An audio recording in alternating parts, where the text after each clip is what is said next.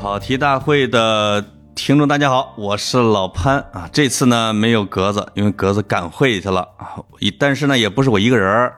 我定制一个，特意为了咱这个女听众定制一期节目，所以我特邀请了我的同事啊，范院长来跟大家这个一块儿聊一期节目。而且呢，这个范子钱是我们跑题大会的忠实听众，来给这个范院长给大家打个招呼啊。哎，跑题大会的听友们，大家好！我今天从线下走出来了啊，坐在了潘叔叔的对面儿，范子田跟大家报道。哎，大家一听这个声音啊，垮垮的，这一一听就是北京人儿是吧？啊，北京大妞儿部队大院儿，哎呦，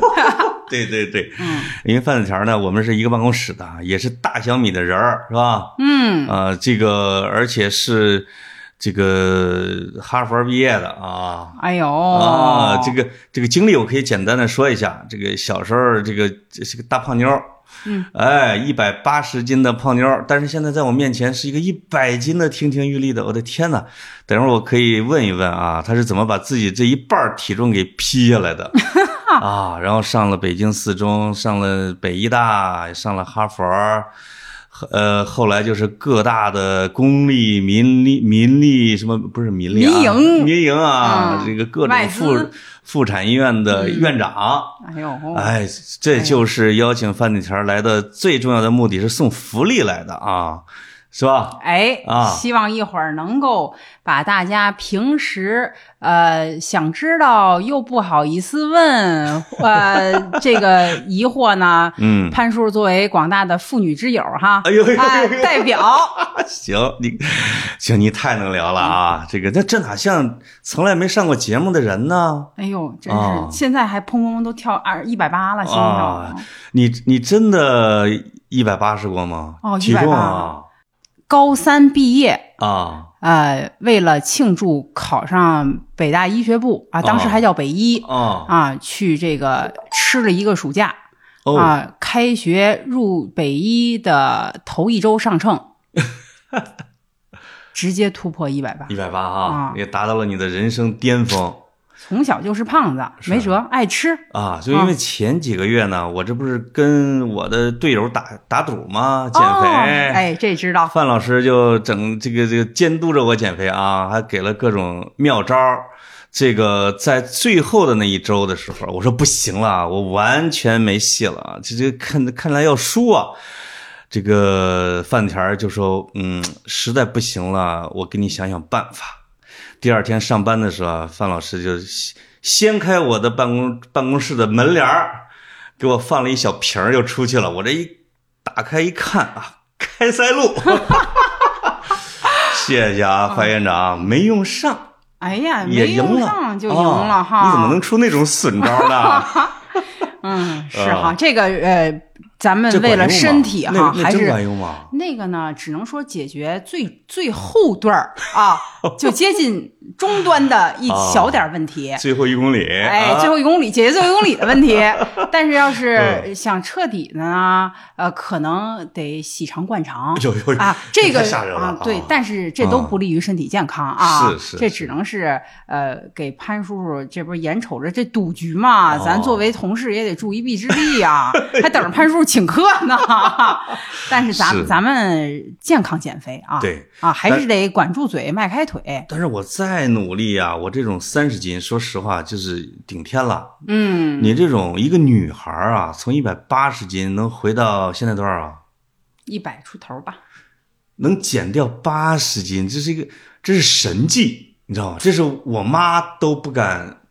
奢望的啊，这个天降神迹哎呀，啊！你是怎么减？就是我不问你是怎么吃上去的，哦，这个大家应该都差不多。对，嗯但是你是怎么减下来的呢？我我相信我们听众肯定是听了得受用。这个呢，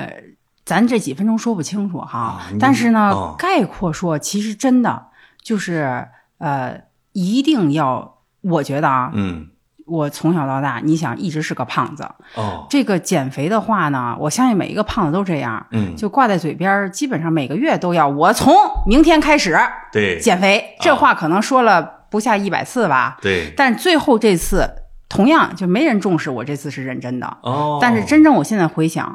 呃，必须是从你的思想上认识到，你要么是为了身体健康，对要么为了这个追男女朋友，哦要么为了呃，你像我对是为了工作。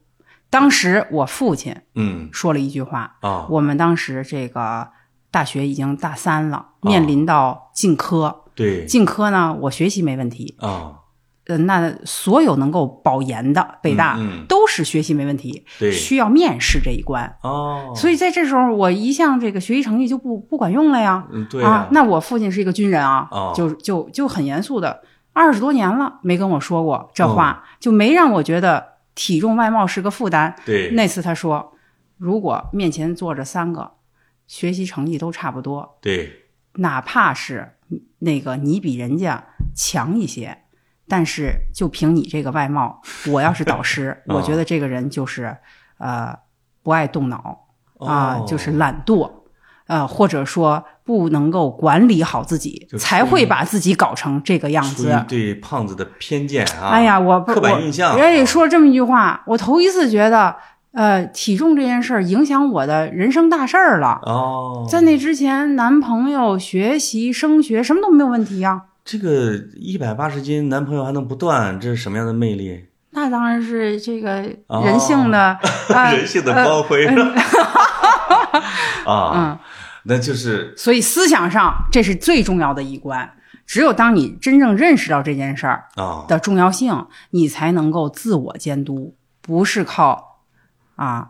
一场赌约呀。你那给你自己到面试留了多长时间？面试三个月的时间，减了三十斤哎呦，那不是咱俩一样的啊！啊，但是咱俩的不同在于，我弹回去了，你继续往下走。所以减肥它是上瘾的。当你看到了这三十斤，于是我面试的肯定是北大妇产科啦，哦我记得非常清楚。啊我的导师是哈佛回来哎的呦博士后，啊他很重视英语。哦同时呢，他刚回来，他对大家也都是一个嗯不了解你的过去，对所以我就选择用英文做了一段自我介绍，哦介绍的就是我这三个月从为什么要减肥到我怎么实现了这个目标。嗯嗯，这么一个故事，既展示了我的英文 水平，又展示了我坚韧不拔的意志啊，对成绩已经在那儿摆着了。对对，对所以，十个候选人就直接只有我一个人进入复试，哎呦就不用试了，嘿就直接就保送了。啊，在后来的三年里，到他给我写哈佛推荐信的时候，他还嗯在写一个女孩能够减掉八 十斤，我就不相信他有做不成的事儿，你看，哎呦呦真的。所以这件事儿是给我接下来克服所有的困难，啊，就是第一个三十斤，再加着第二个三十斤，对，到最后的二十斤是通过怀孕生孩子。一会儿咱们不也聊这话题吗？啊对呀、减到一百斤的，哎呦，就是还是分阶段的啊，整个用了十年，哦而且减肥是一个一生的事儿，维持要比减更难。但是你现在吃还能回去吗？嗯能哦你这相信刚我隔吧，离半个月，这不是一斤没动吗？长了两斤呢，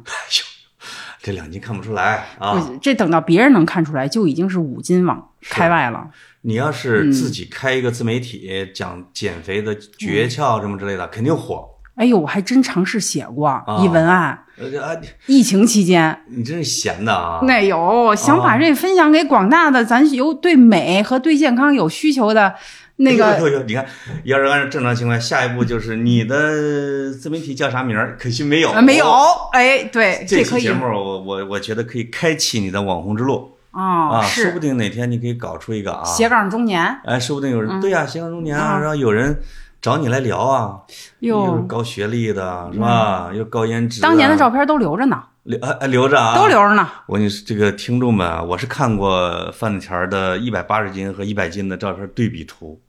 如果大家有兴趣，我们就把它放在我们的节目的第一条评论里边儿，对吧？你们可以下边儿评论评论。这啊，这绝对就是这刚才那句话的精髓啊，其实就是说减的不仅仅是体重，其实改变的是你命运走向。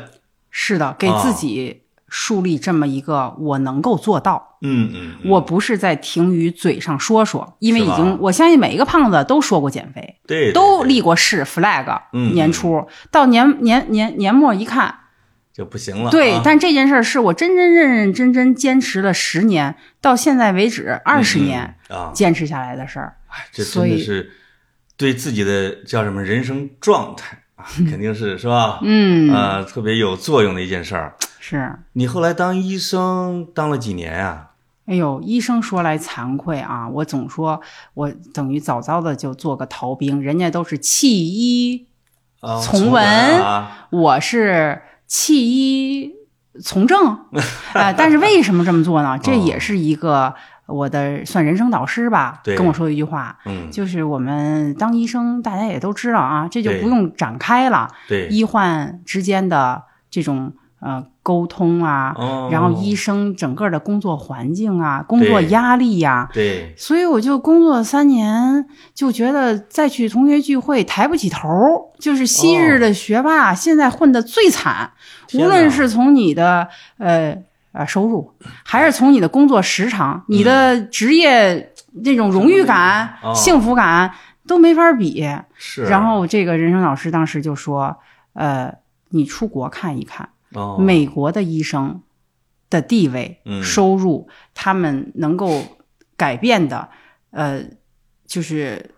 你会大吃一惊的，哦你应该去学一学。嗯嗯，当时我说我学什么呀？我是个医生啊，拿手术刀的呀。对，当时第一次出现医院管理这么四个字儿，哎，然后我才二十几岁啊，对我我学回来，我们科主任说，你学回来管谁呀？啊，啊，医务处的李处长今年刚升上去 呀、北大啊，学当官儿，你看这个专业就是学当官儿的。但是啊，当然真不知道啊，嗯，咱都是一心求学问的。对结果这个人给我讲，你现在如果继续在中国，三十年后你会像你导师一样，哦，嗯是一个名医，一个教授，对可能一天能看一百多个病人，给他们解决问题。对，但是如果你成为一个懂专业又懂管理的哎呦，专业院长嗯，你能改变一百个、一千个，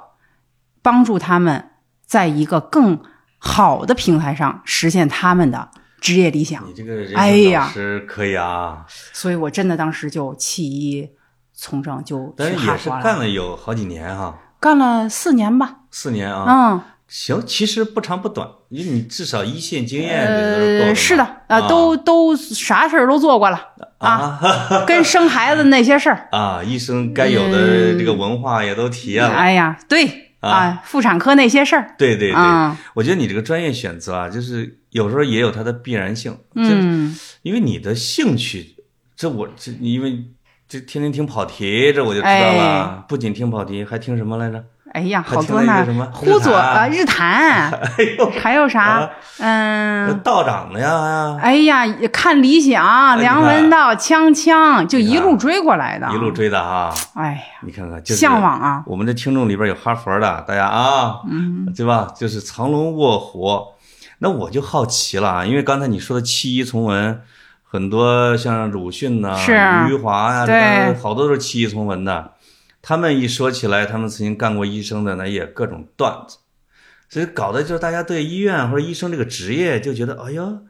要么他们就好像看透了生命一样啊，嗯都写出好多文学。那也有的像美剧一样的啊，哦，那家伙作风就相当自由。嗯咱国的医院的，你说他这个文化怎么样啊？嗯，活泼吗？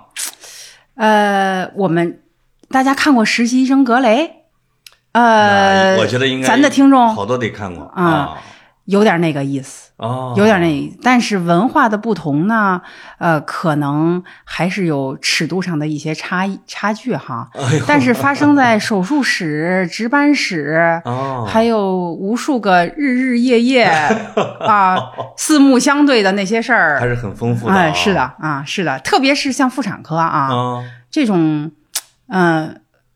我们这么说啊，妇产科二百多个员工吧，对，可能十个以内的男男男的，男的，天哪，你想想，这是一种什么？这什么组结构啊？空气里的荷尔蒙的比例严重严重失调，失。调，啊那这些医生不是这些医生不是被疯抢吗？那可不嘛，真的是啊，那真的，是。关键他们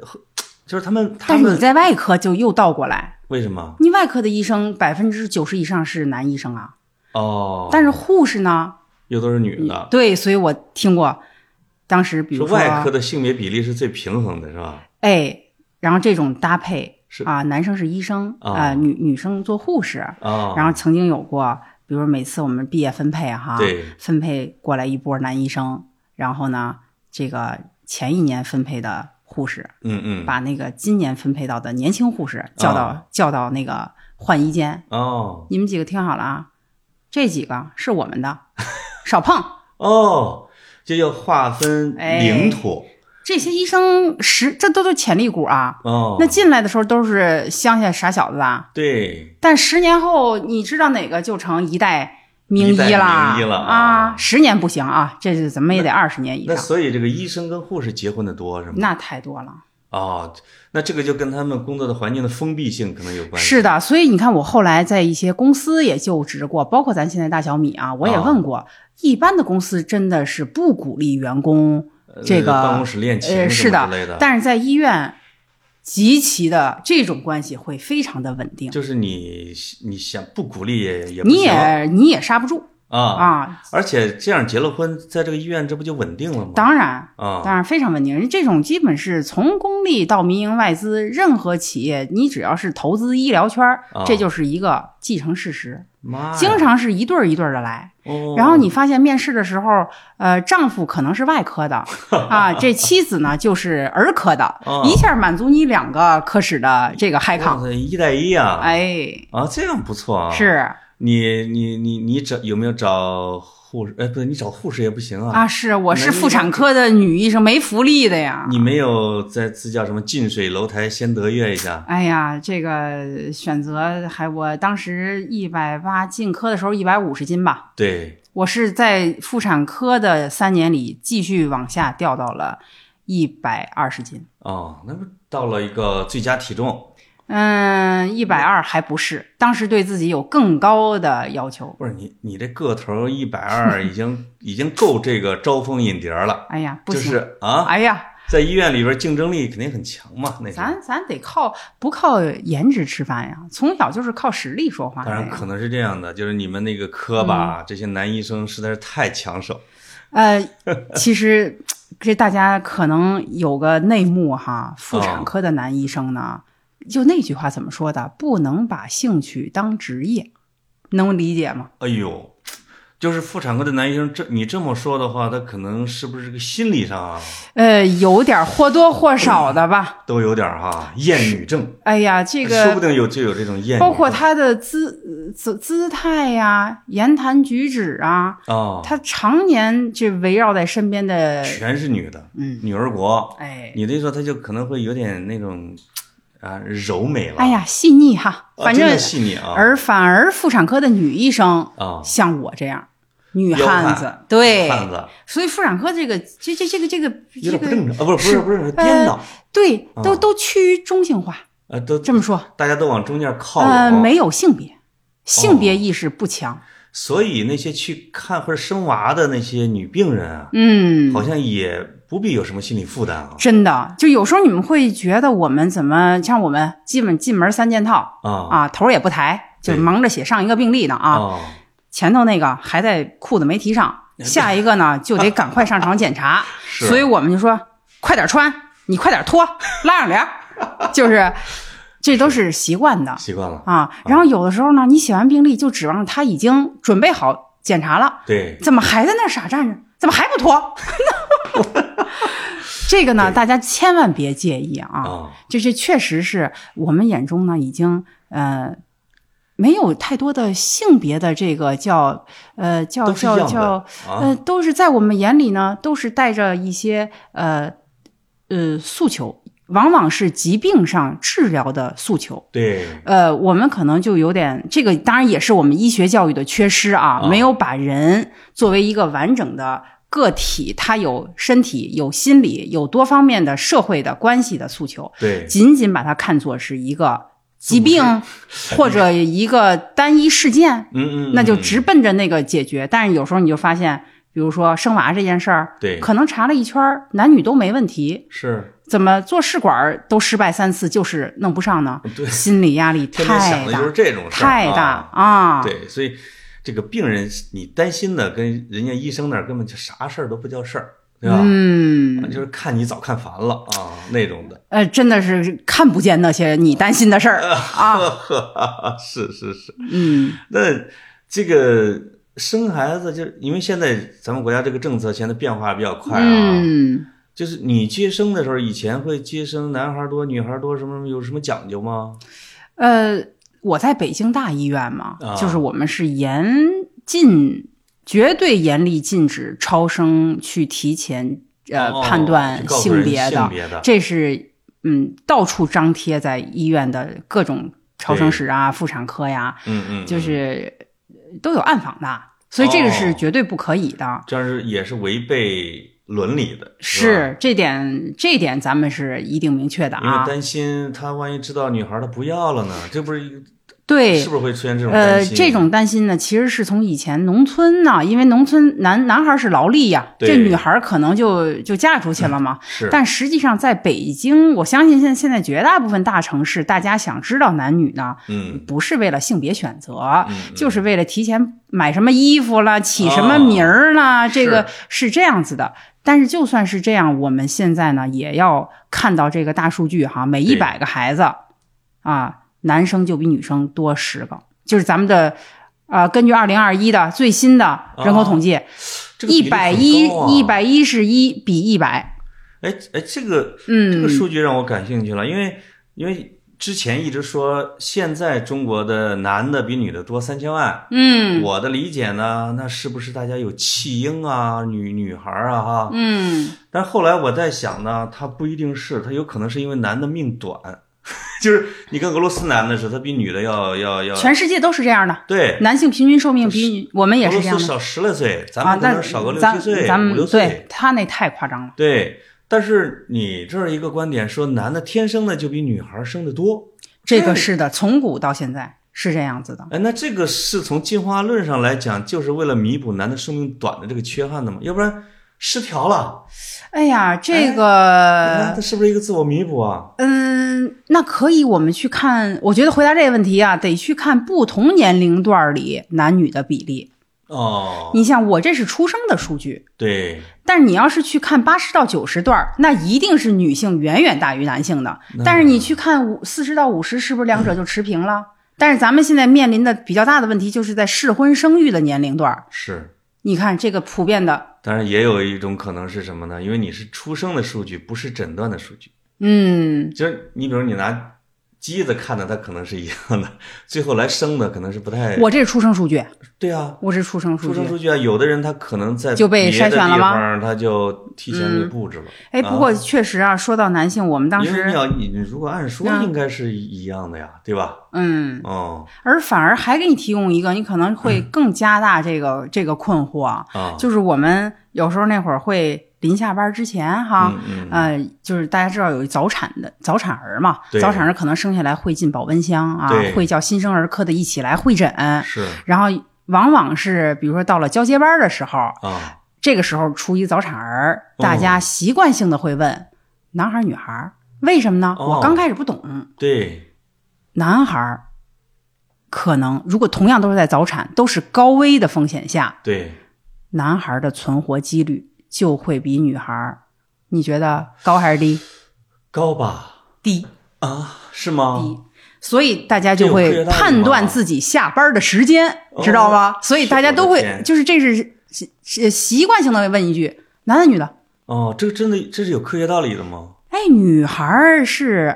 X 染色体，男孩儿 Y 呀、这哦女孩儿比男、男的多一半儿啊，这哎呦相当于多了多少？四分之一呀、就是他的抵抗力可能之类的，她在各方，面对。包括她的寿命长，她在早产的时候存活率会高。如果哦遇到这种高危的风险下，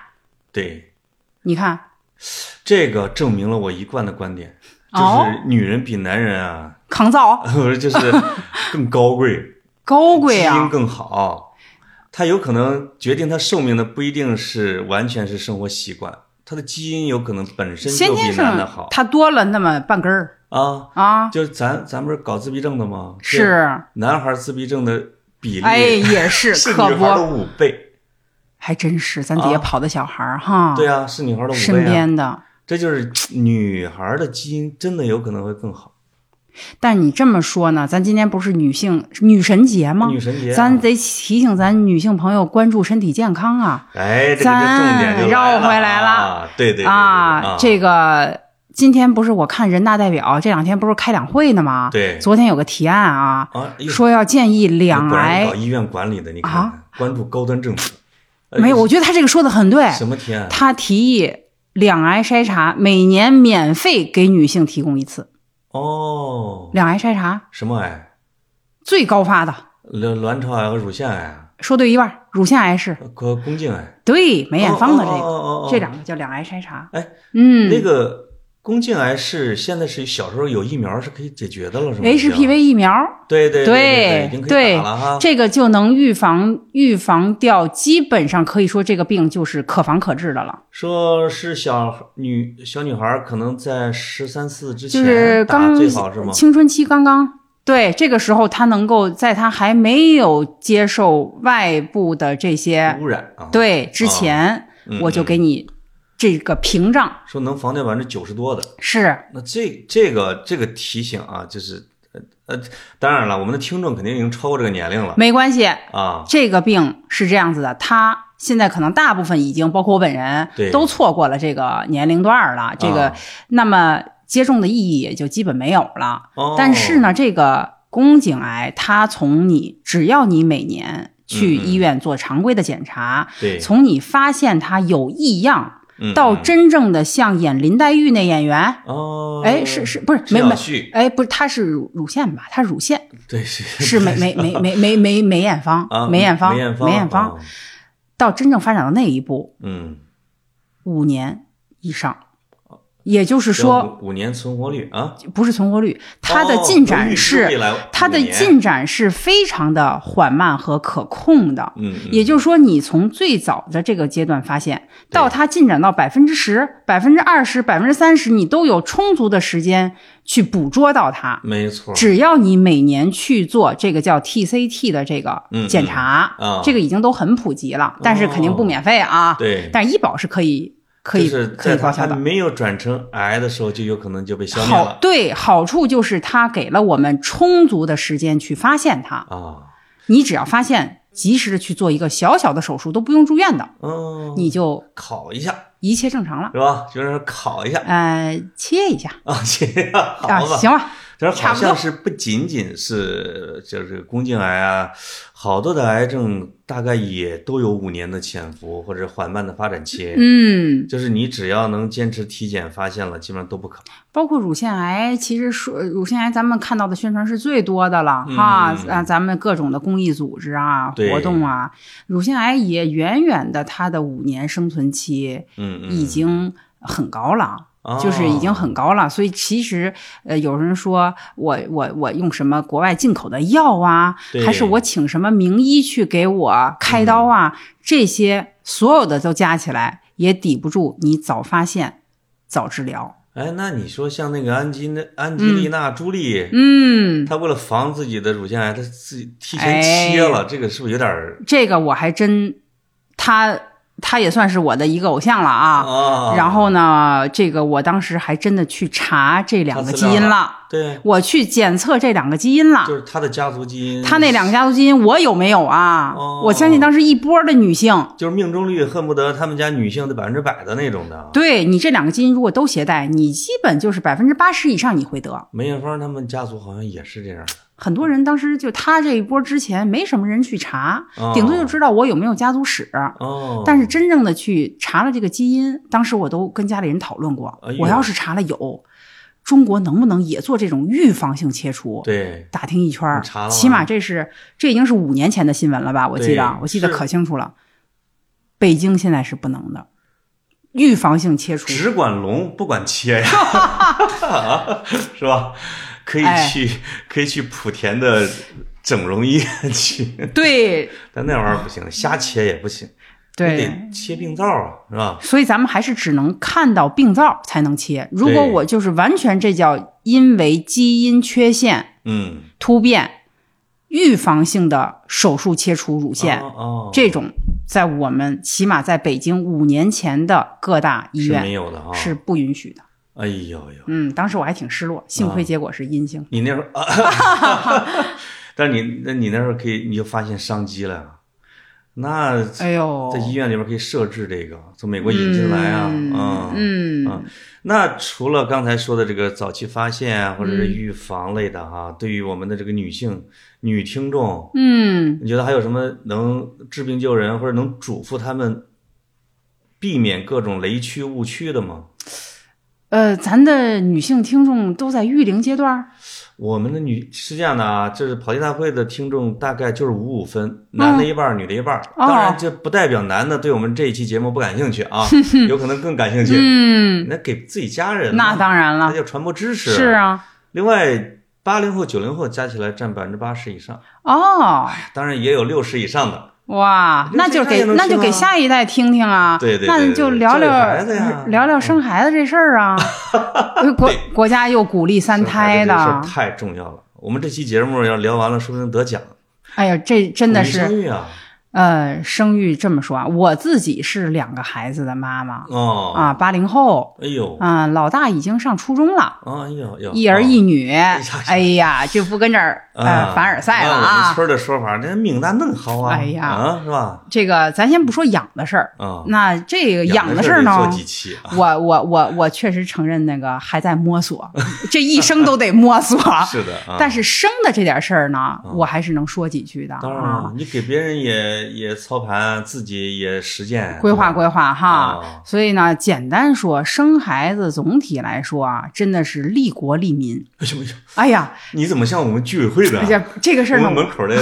真的吗阿？姨啊，啊，立国的事儿咱不说，咱对人的身体也好吗？对女性的身体啊，真的是有好处，对咱自己的身体健康。呃，是生的就比不生的好，多生比少生好，咱不能绝对的这么说，你啊要真是说像那期节目生八个那肯的，定不那行咱不能提哈。对对对。嗯但是起码两个，我觉得对女性自己的身体，嗯嗯，对未来家庭的平衡、哦啊，对我昨天还劝咱同事啊、啊，啊，小雷又劝生了。 啊，那可不啊，哎呦 这这最年轻的那可不就是他吗？我向政府提个提案，把哎你调到计生委去啊，因为有有说服力啊，对不对？而且啊，要生啊，要趁早，哦，趁早生。呃，对，对这个我们这个问题很重要，它到底是什么年龄段最佳生育对这个问题呢，还真是有科学的数据啊。啊？呃，可以说进入这个二十以后，咱现在没有那么早，但是对基本上在二十和三十之间，嗯，咱现在科普一下啊。先说回来对，啊，我们这个女性啊，从出生就注定了你有四百到五百个卵子就在你身体里了，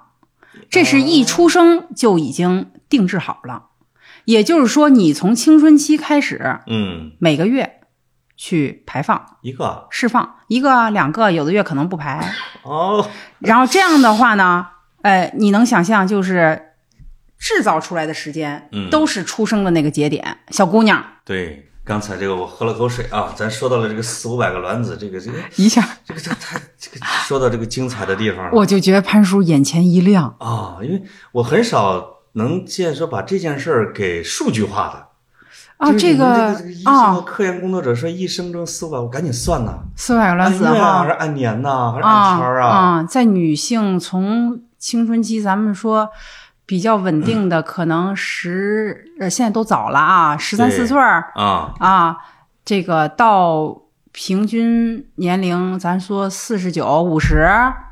这个，期间，当然它不是平均释放的啊。呃，有的人厉害，有人六十呢，嗯，咱别说那个别现象，嗯对对，是吧？哈，平均到对五十左右是吧？，对，现在可能会早来晚哦走，就人现在这个激素营养嘛。好啊，嗯，这激素，嗯，但激素未必是好事儿，对哦营养不一定是好事儿。这就说为什么生孩子的这个让你激素在这个一直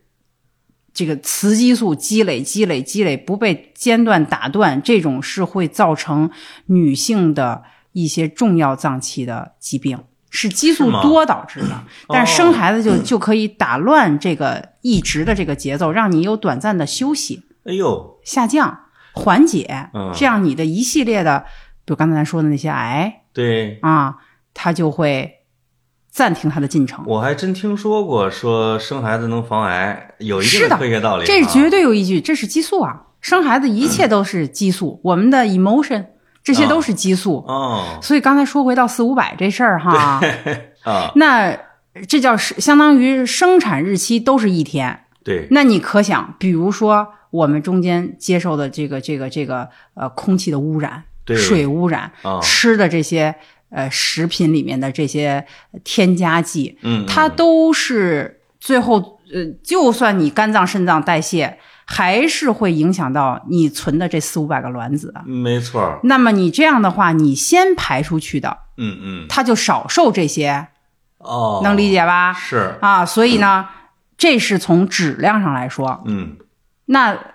那么我们这是这等于这个是科学的呃根本。没错儿。那你要是转换成我们用户视 角呢，这个年龄段儿基本呢就是在三十以前，三十一，二十多到三十以里。哎嗯嗯，更确切的，我记得特清楚啊，所以啊我也是按这做的。我记得对当年我那妇产科啊，妇产科学第五版，哎呦，这个明显的感觉到，就是从二十多那个曲线是缓缓的上升，它这个就等于是受孕的那个困难程度啊，哦呃是什么的？到二十七，你就肉眼可见一个哎一个往上对，啊，唐氏儿哦就是唐氏儿的发生率，这哦就是你三体、周周。唐氏儿那几这个步比率就往上激增了啊，到二十七不叫激增，你肉眼能看见二十七以内，基本上就是看不出在哦斜度增大。对，从二十七能看见一点点增大，哦但是这个数字到三十五，嗯嗯从受孕率、从质量嗯嗯，啊，这个各方面对，就是明显的一个坡度，所以三十五定为高龄产妇是有哦道理的，哦，明白了，她的受孕率就直接腰斩，我天，四十再腰斩，哦，所以相相比于二十几到四十就斩成。一个月的，就是受孕率只有百分之五，天哪，啊就所以5%经常求医问药怀不上的那些女明星，可能都是高龄的，所以我那会儿做大夫的时候，就发现那种女高管，啊四十多岁，啊一看就精英范儿。对然后呢，就说大夫，我就不惜一切 代价就要怀上。哎呦然后当在在和睦家嘛，当时对 VIP、VVIP，哦，然后就查什么什么，就他真的都已经快不排卵了，就取卵都取不出来了。哦然后就真的忍不住，后来也是朋友了，说你你早干嘛去 了呢？早工作呀。啊，要那个就是攒要钱准备生孩子呀，他他不，人家就是那种事业感，不缺钱，啊，就是要追求事业。对，那那个投资投资银行那种女高管哈，哎呦，我说要追求事业，我说现在呢，呃，没时间那会儿没时间要追求事业，我说现在有时间了，辞了。哈哈哈， 有点晚了哈，但已经有是点晚了，所以说，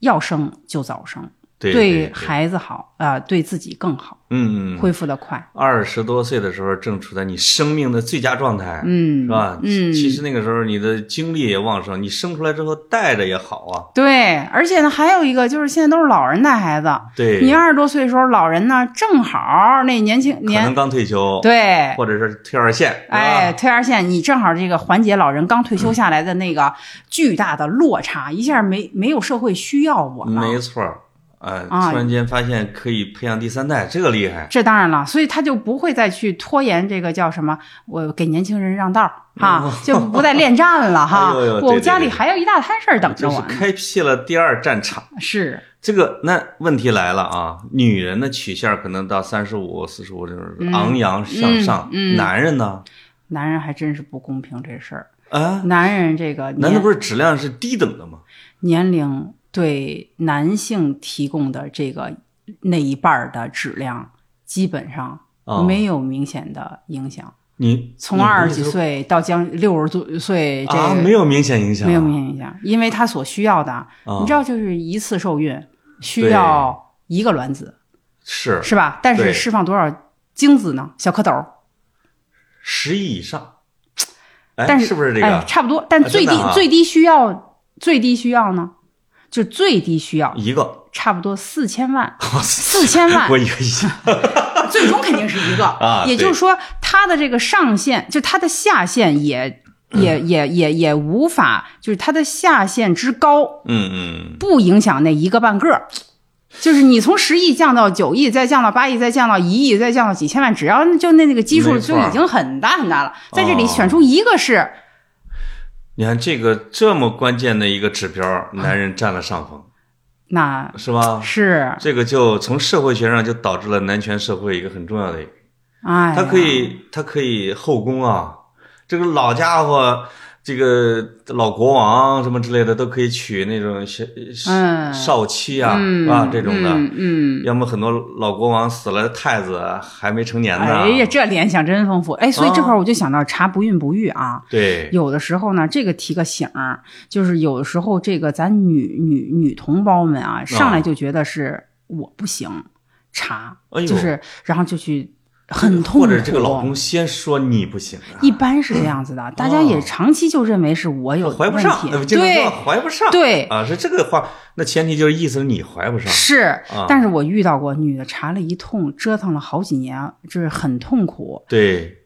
男的呢，就是不愿意去查，不愿意承认。但其实男的检查是非常的，就是经济、高效、嗯无痛，一目了然。没错儿，所以不妨同时吧，咱对不说谁先谁后，啊，就是你这女的在还在那儿等待做下一项检查的时候是啊，十项检查，对男那儿已经出结果了啊啊，这个是误区啊，一个是其那从概率上来说，这个男的和女的这个出问题的九比一吧。是吗确实是低，就是呃，确实大部分有出百在分之哦，也就是 问题在南方呢，只占百分之十啊呃，是的，啊，确实是不高，确实嗯不主公平，又不公平。这个发现我发现真整到自然科学上啊，这个政治正确就不好说嗯但是了。人体这么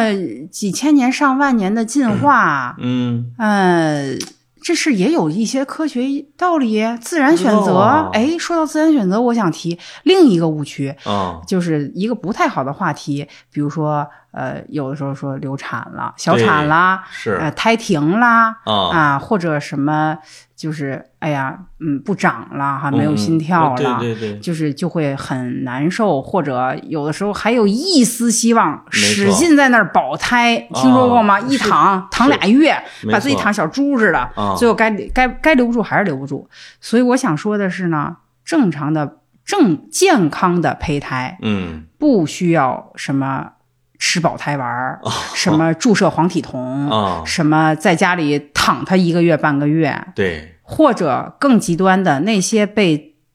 自然流产掉的胎停的，嗯嗯那就是自然的选择，哦往往是染色体的问题，哦，所以呢，，呃，也不用特别的呃，内疚，积自极责准备下一次就好了。啊，是这样的，就它其实是一个自然现象，有的是往往是，哎，你怎么那么不小心呢？啊，可能是这样的，对，咱男性朋友要要经常要是这样的啊是，而且如果真的是染色体的问题，嗯嗯，那往往是双方是就不一就就就就他是双方都碰到了那个概率对，表现出来。所以如果我们是科学上是这么说，如果连续三次嗯，就叫习惯性流产，哦这个时候你就真的是两口子要去查一查染色体了。哦，如果是偶尔的一次两次，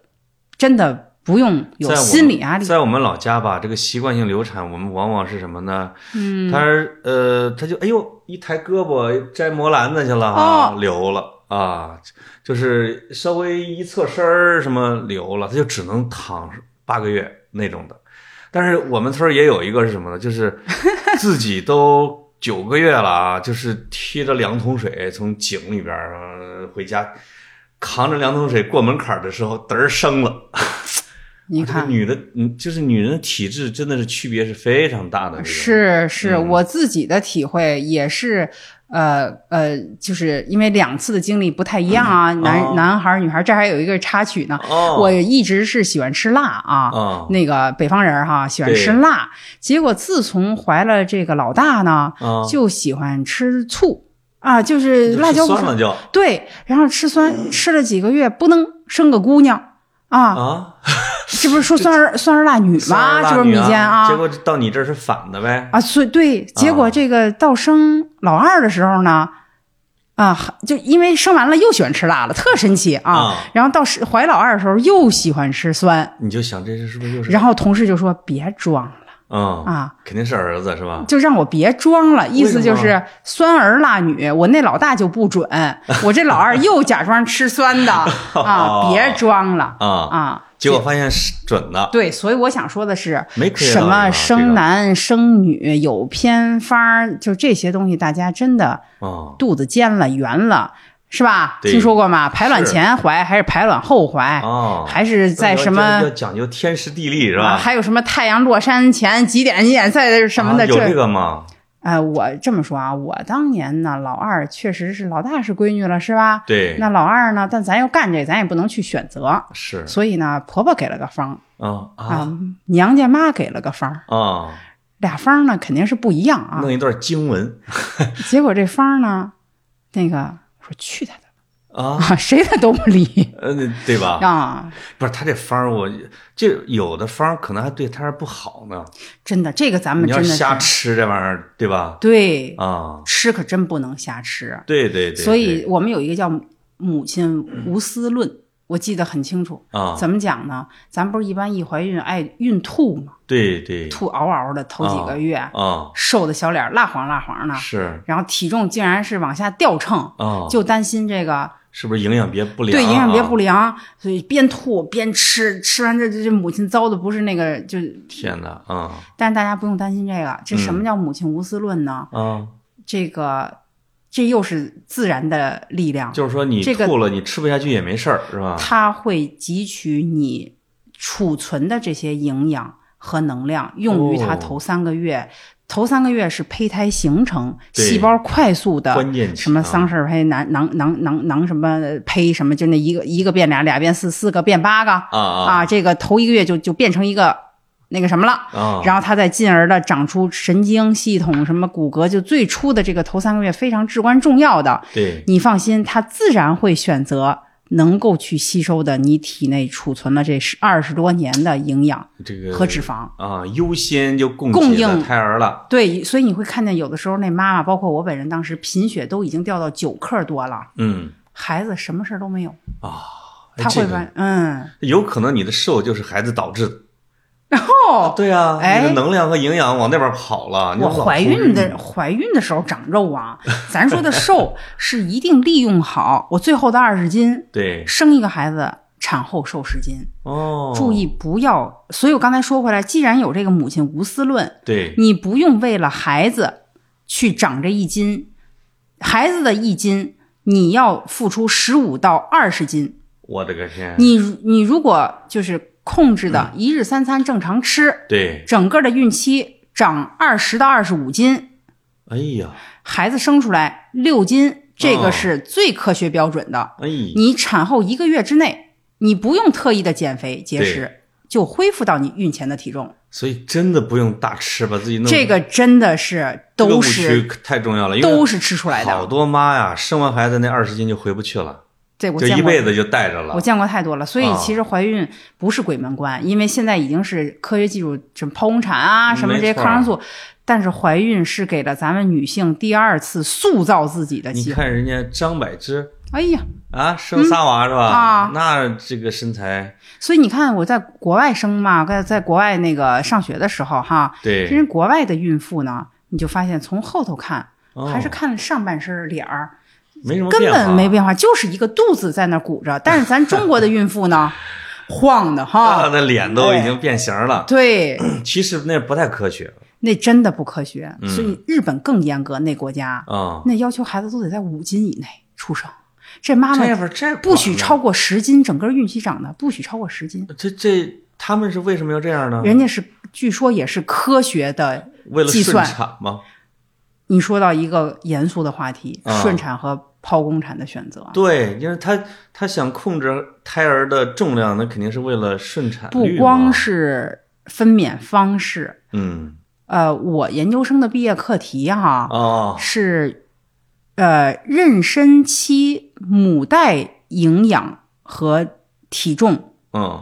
以及疾病嗯，，对子代长期健康的影响。哎呦，也就是说，你在孕期的这些饮食嗯和这些东西的摄入能量，你在孕期，大家可能听过什么高血压、糖尿病啊，什么这些东西的啊，对它会影响到这个孩子一生，就是你的这个可能，你这个时候的营养主要是不是不良啦，对，是过剩，哦，会给这个孩子过早的种下糖尿病、高血压、心脏病、高血脂这些的，呃，咱们叫内环境没错儿，啊、那就是吃反倒就是就是乱吃哈，或者猛吃，真起到副作用的。真的是副作用，而且是啊孩子的一生。那是是不是生产的时候也不方便啊？生产那是最直观的，头大呀，出不来呀，哦所以这哎个就就是改说也就是顺转抛他啊。吃多了，胎儿倒是有可能会长一点点啊，你肚你的十斤到十五斤换来孩子的嗯一斤，一斤所以人家有一句话叫“有有苗不 愁长”，是啊吧？啊啊！生生下来之后，你的孩子正常的喂养，他该是多高的个儿，该是多胖多瘦的，没错，这都是写在是吧？啊这所以传统的老经验吧，这当然可能古代啊，这个吃的不够也是，这嗯是长期饿加的，强营养。饿的，饿的。现在大家营养都这么过剩，其实孕妇反倒要节食。我觉得有时候加强运动，一定是的，你啊看我研究的是妊娠期糖尿病，对这个糖尿病还这，所以怀孕还有预测疾病的作用。哦，你看糖尿病就是呃，怀孕本身是对你身体的一个挑战，对你等于是要养着两套系统，是是吧？这是毕竟是个呃外对对于免疫系统来说，这是一个外外组织，就是是一个陌生人的侵入，因为它有一半的基因不是你的，啊哦，对吧？对所以它是对你各方面的一个挑战。嗯嗯从这个呃激素的这个内分泌系统、免疫系统，哦还有咱们的糖代谢系统。哦所以正常的时候，你这个人吃糖对啊吃饭，你的血糖是正常的。对，但是咱们有一种疾病，专门就叫妊娠期糖尿病。哦这个病呢，怀孕的时候得，怀完孕就好了。哎呦哎，它就长时间没有得到重视。但是我们的研究就发现，你同样妊娠期都是对你的一个挑战，一个负荷。对哎为什么有的人得，有人不得？那么就预测你得了的人，就算你生完了好了，嗯你长期追踪，你就是比别人得的概率高，得的时间早，哎哎呦你就得注意。这就是你那个研究论文里边哎说的哈哎，我导师哎这个哈佛重要啊回来，这个哎呦呦，这个很重要。是那顺产跟剖腹产，因为大家都经常会争论啊对这个也是哪个好估计也经常请教你人家啊，到底应该顺还是剖？你一般会什么建议呢？作为一个受过最基本教育的产科医生，嗯，一定是建议顺产，是吗？一定。我记得我在国外的这个医院管理那个论文对，写的就是，当然写了一个 B 超筛选男女，这是外国人最关心咱们中国的话题。是啊，当时我记得我们科那个美国的留学生嗯来了，不实习别的科， 妇科产科不转嗯，专门转什么科？计划生育，哦，因为在国外做不上流产，呃哎呦呦，就他他只有在中国才能对，练习他。对对，他有实践的机会， 对，啊没见过这么多呀，哦， 天哪，所以老外那我的导师说你就写这个哦，啊。另一个论文就是剖宫产率为什么在中国这么高？啊，我我的那几年，我我这个是零几年当医生哈，嗯，是快二十年前了。对，你猜这个剖宫率得到多少？剖宫二十年前那就是我家娃生的时候啊，哎呦，啊，顺产一千，剖腹五 千，我们那是价格啊。啊不，哦我说概率，我说的哦，所以我的意思就是说呀，对医院的收入来讲，顺产一千，剖腹五千，我们那儿的哦价格。哦是价格，五倍，那么它就有可能会有意无意的引导吧。如果这样的话，剖宫产在城市里边怎么着也得占个百分之五六 十。是的，就是这个数。嘿，啊，但是你这个只从你看，这就经济这就是医患之间的这个视角不同。哦，我们就愿意我还强蒙调，对的，你的意思是吧？呃，我们强调的造成的原因，主要还不是经济驱动，啊、因为医生的钱差不了多少，哦，这对他他他他驱动不了。啊，一剖腹产做的苦哈哈的，真是到医生的提成里，这个扣完那个扣，那个筛完那个筛，呃，没区别，这完全没区别。在但我是呢，在我娃生的那个小医院啊，啊一半儿以上的创收啊，那医院是靠剖腹产就靠这个妇产科那这个确实也是我选择妇产科的原因之一，是吧奖金高，奖金高。这个奖奖 奖金高啊，哦为啥奖金高？啊我选的那年是非典，那非典那年全基本科室都没有生意了，但是妇产科，你必须得有啊，哎呀，所以我们基本养着半个医院啊。真的是，真的是，所以有可能院长你求着妇产科主任是吧？但现在不一样了，嗯现在以前都睡到楼道里的加床，二百、张床的科都能加到四百张，楼道里又摆出一个科室来，等于、哦，现在都有空床了。就是中国的新生儿的减少，是啊从各个末梢都能看出来。这个一线，我们是一线呀、啊所以刚才回说回到为什么剖腹产率这么高，对，其实更多的是社会因素。哦，我们为了安全，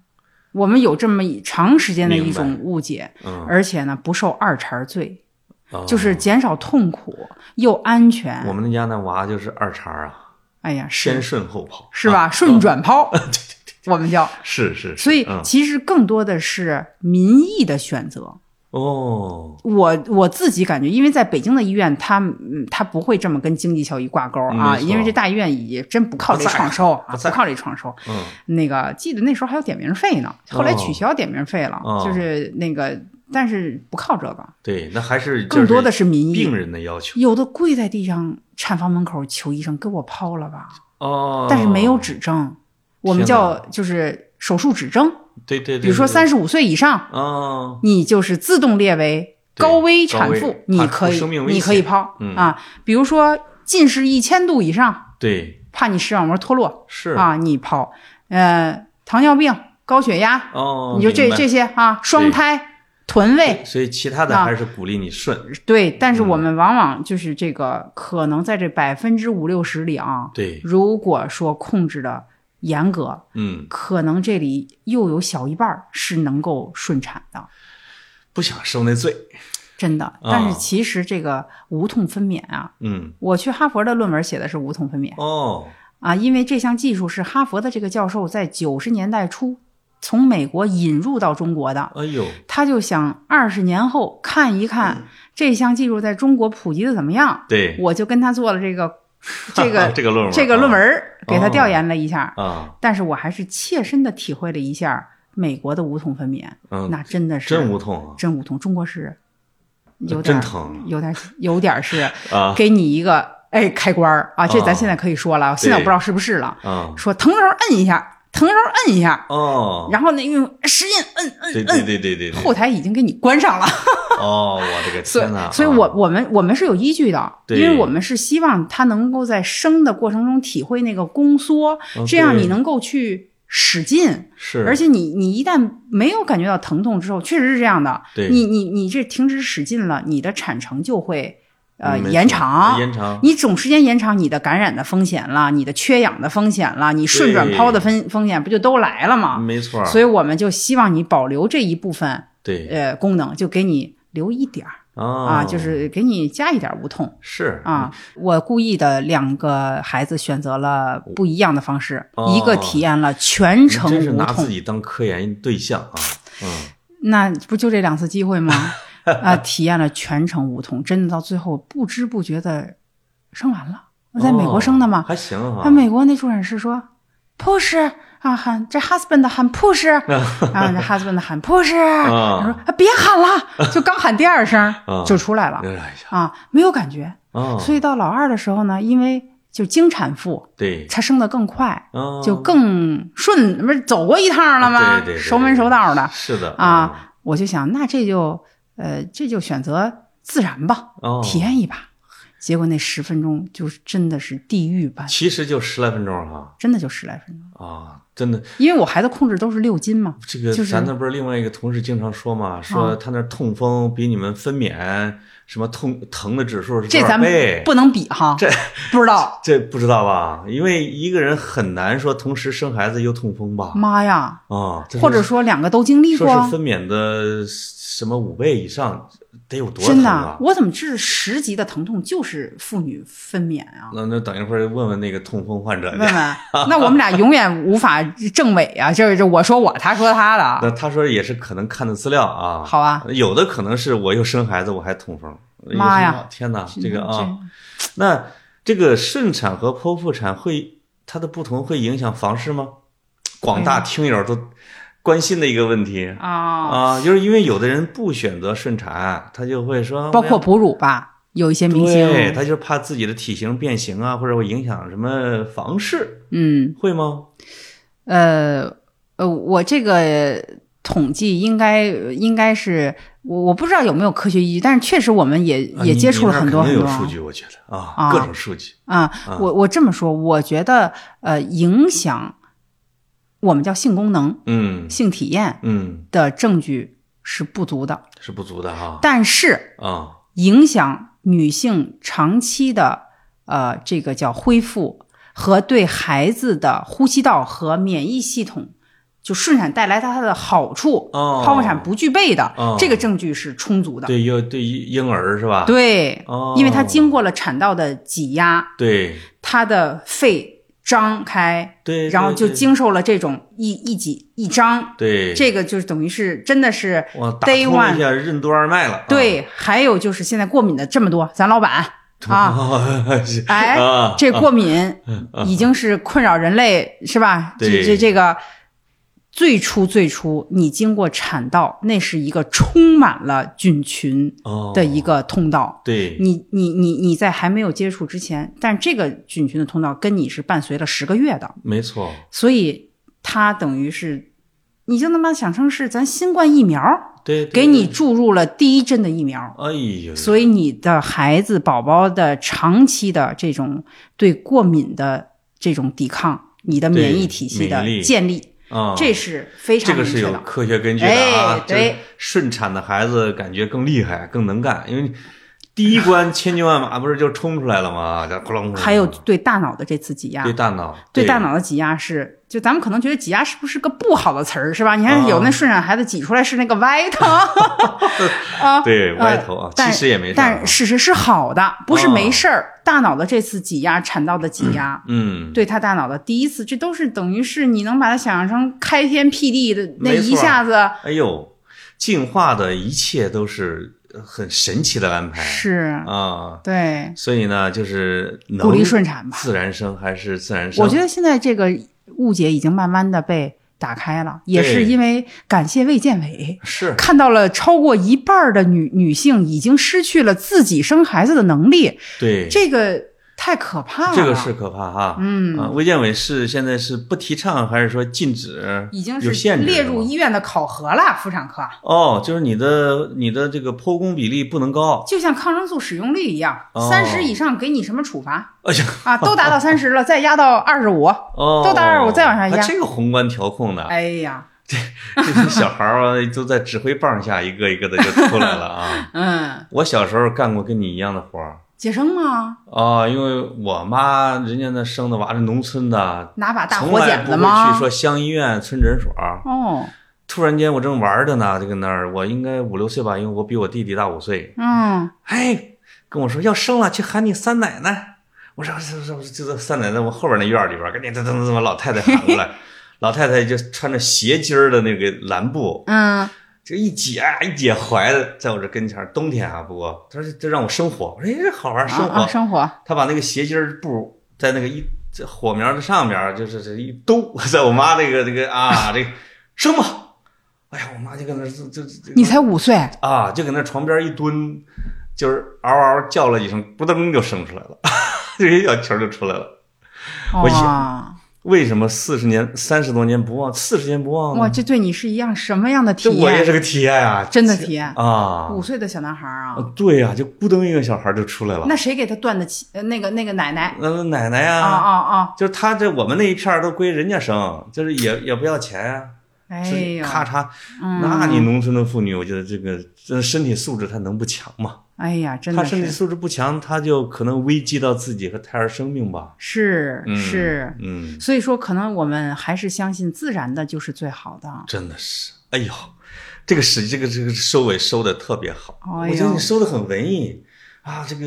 一道哗，经过黑暗的通道，哗，豁然来到了人世间的孩子，对，非常好啊！，对，这我觉得这个范老师说了这么多的常识和提醒大家别走的误区，对我们的这些听众们一定有非常有好处。我们正好也借这期节目呢，给我们的女听众和这个男听众，呃，不是男听众的家属，嗯，是吧？嗯祝他们节日快乐！节日快乐，谢谢范老师嗯啊谢谢潘叔叔，啊 处女录播完成。啊是，哎呀，啊我觉得你发挥完美，哎呦，我准备不要格子了。哎呀， 嗯，嗯好的，好好，拜拜好，下次见，拜好拜。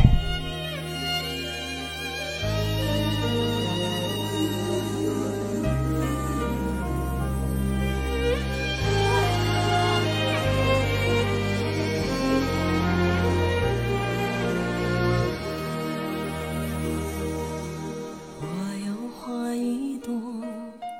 种在我心中，含苞待放意悠悠。朝朝与暮暮，我切切地等候，有心的人来入梦。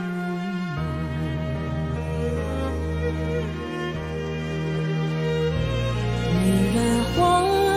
摇曳在红尘中，女人花儿随风轻轻摆动，只盼望有一双温柔手，能抚慰我内心的寂寞。我要花一朵。花香满枝头，谁来真心寻芳踪？花开不多时啊，看着只虚着，女人如花花似梦。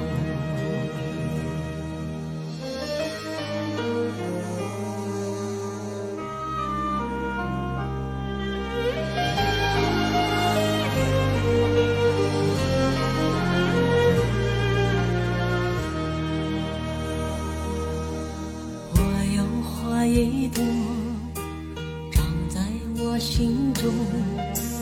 真情真爱无人懂。遍地的野草已沾满了山坡，不妨自伤最心痛。女人花摇曳在红尘中，女人花随风轻轻摆动，只盼望有一双温柔手，能抚慰我内心的寂寞。女人花摇曳在红尘中，女人花随风轻轻摆动。若是你闻过了花香浓，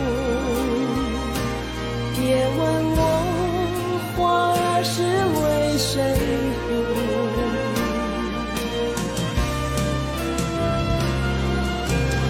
爱过知情重，